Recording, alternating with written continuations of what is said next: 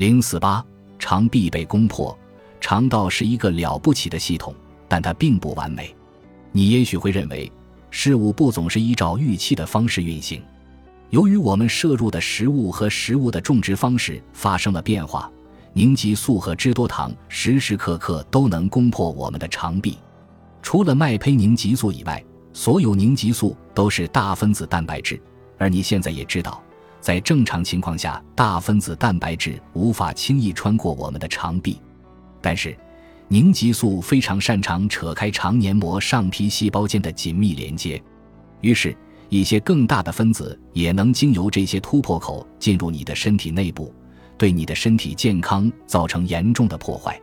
当凝集素、脂多糖或两者同时穿过你的肠道时，你的免疫系统就会判定有外敌入侵，并进入高度警戒状态。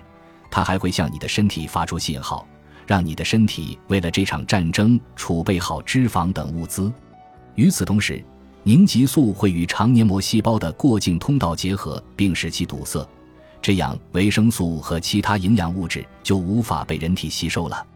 如果凝集素会造成上一章结尾列出的所有健康问题，为什么从未有人注意到这种情况呢？我只能这样解释：如果不睁开双眼，你是发现不了任何问题的。